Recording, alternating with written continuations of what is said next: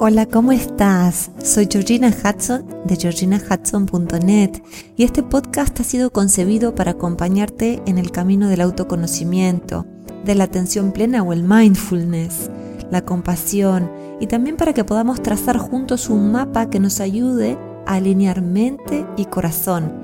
El tema de hoy es la gente tóxica.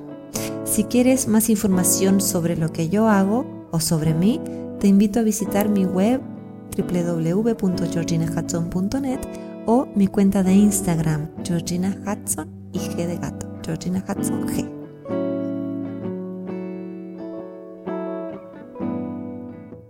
Entonces, vamos a retomar con el tema que les dije que íbamos a hablar, que es personas que nos envenenan. Y les voy a contar una historia muy personal, porque a mí me pasó de estar en un vínculo muy terrible. Pero antes quiero hacerte varias preguntas, ¿no? Quiero que te lo preguntes junto a mí. ¿Quién no se ha relacionado alguna vez con alguien que lo ha dejado exhausto? ¿Quién no se ha sentido abrumado y triste después de compartir con alguien que parece que le hubiera drenado la energía? Desde un familiar hasta un jefe, es gente que nos controla, nos menosprecia, nos manipula, nos niega la realidad y nos chantajea emocionalmente. Este tema me lo sugirió una suscriptora, pero nos toca a todos de cerca y doy fe que lo escucho muchísimo en mis sesiones. Sinceramente, pienso en una palabra que sale mucho, ¿no? Con mis clientes y es la palabra tóxico o tóxica. Lo usan para referirse a, alguien en su entorno laboral o a alguien en su entorno familiar o, incluso a, de amistades o conocidos, ¿no?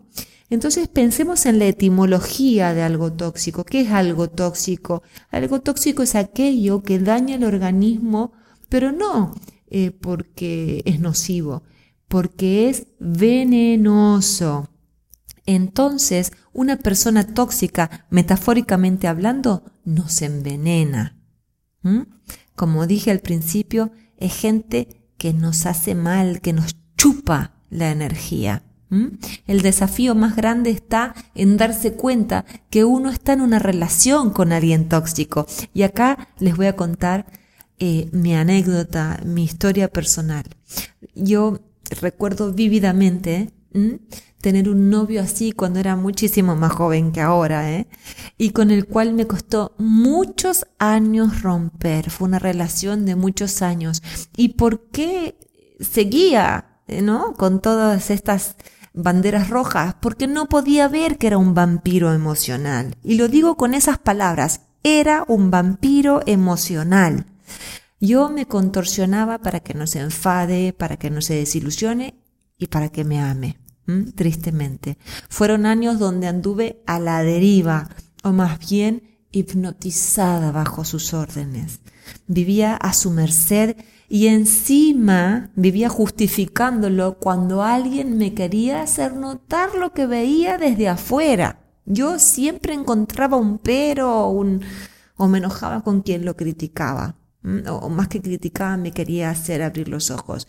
Yo te cuento mi experiencia porque estar en ese lugar es de lo más doloroso, estresante y angustiante.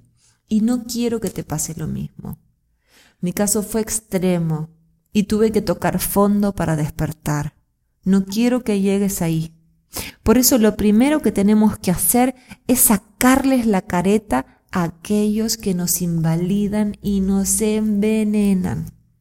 Vamos a ver cómo detectar a esta gente, ¿verdad?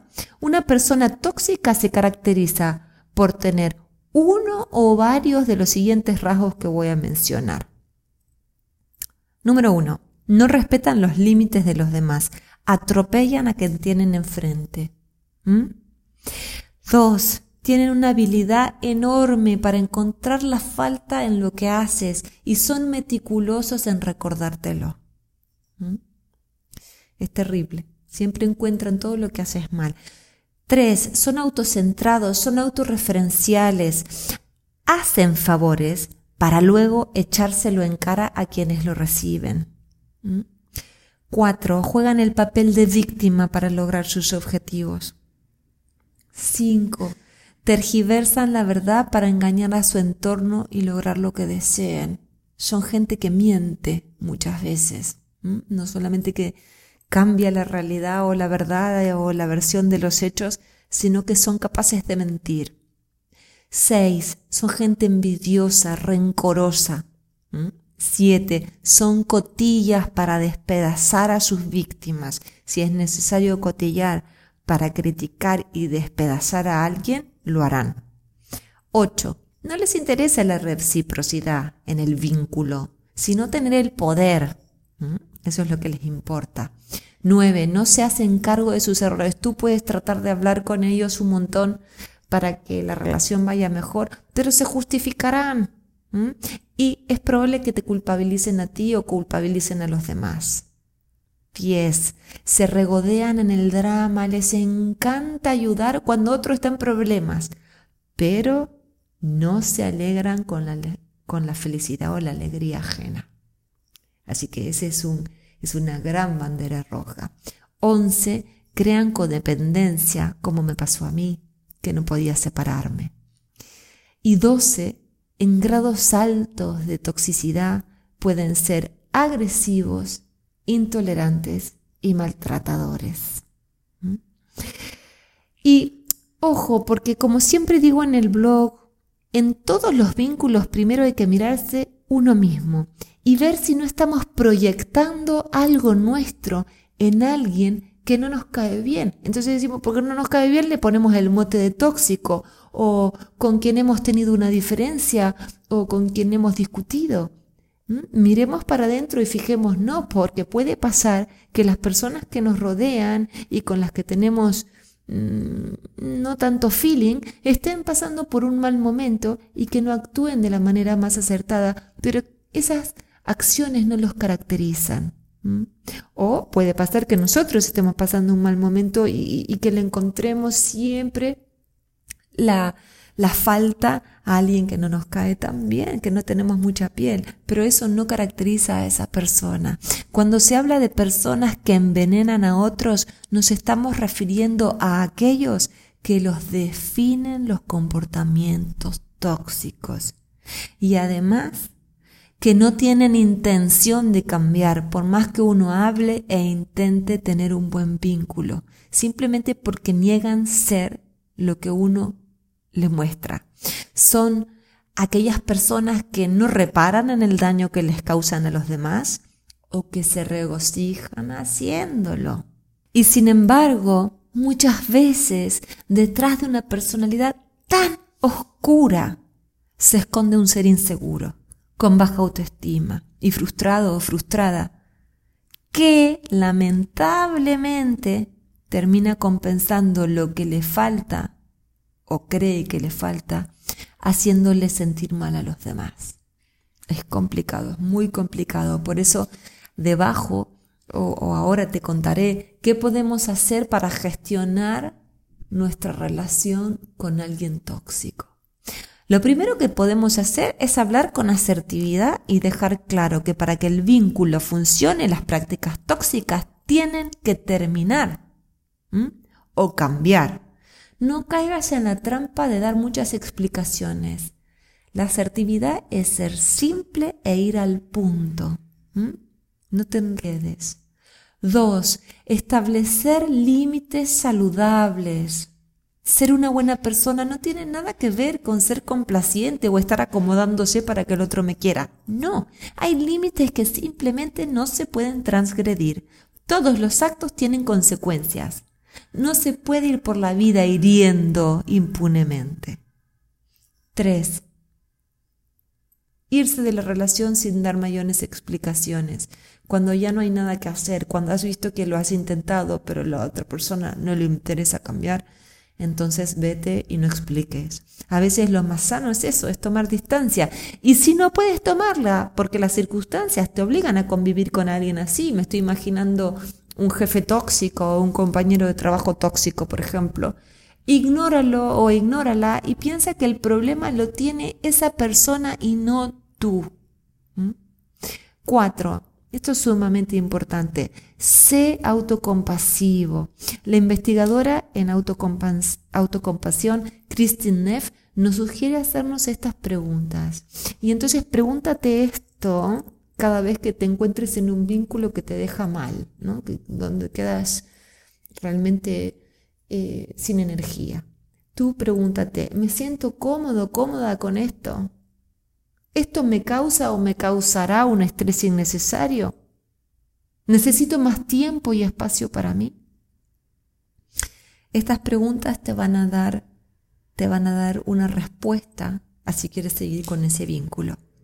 Cinco, lo que yo siempre enseño a mis clientes es desarrolla una presencia que observa tu experiencia interior. Si empiezas a sentir un malestar físico o anímico, recuerda que el cuerpo siempre habla lo que la boca calla. Obsérvate, observa lo que estás sintiendo, sobre todo el cuerpo. Cuídate y piensa qué puedes hacer para sentirte bien. 6. Parecido a la presencia, pon perspectiva para detectar qué hay detrás del comportamiento tóxico. Y ya sé que tú estás diciendo, no, no, yo no pienso justificar para nada. Esto no significa que lo condonarás, simplemente que podrás entender cognitivamente que el que tiene problemas es el otro y no tú. 7. Pide ayuda si no puedes resolver este tema solo o sola. Yo tengo muchos clientes que bueno, como dije al principio, que me hablan de este tipo de cosas y con los cuales siempre encontramos una solución juntos. Y ocho, y esto te sonará muy desafiante, pero perdona como acto liberador. Y otra vez, esto no significa de ninguna manera que estarás justificando o condonando el comportamiento del otro. No, simplemente pasando de página para que tú puedas vivir en paz, tienes que decir algo como esto. Ya está, te perdono, te libero, me libero de ti, tú a tu camino y yo al mío. ¿Mm? Es muy importante limpiar tu cuerpo de todo ese veneno que, te eh, inyectó el otro. Y habiendo estado tan cerca de alguien con un alto, alto grado de toxicidad que me hizo tanto mal, sé lo que se sufre pero también que se puede despertar de ese encantamiento en el que parece que nos encontramos. Espero sinceramente que este blog o podcast te haya servido, te haya hecho bien. Si tienes experiencias con alguien tóxico o venenoso, las puedes compartir en los comentarios. Y si no, me puedes escribir por privado como hacen muchísimos de, de ustedes. Y si conoces a alguien que lo necesita, invítalo a suscribirse. Este blog tiene esa única finalidad, aportar nuestro granito de arena para ayudarnos los unos a los otros. Gracias por sugerirme tantos temas, gracias por este tema que me sugirieron que es tan importante y gracias por estar ahí. Te mando un abrazo bien fuerte. Hasta la semana que viene.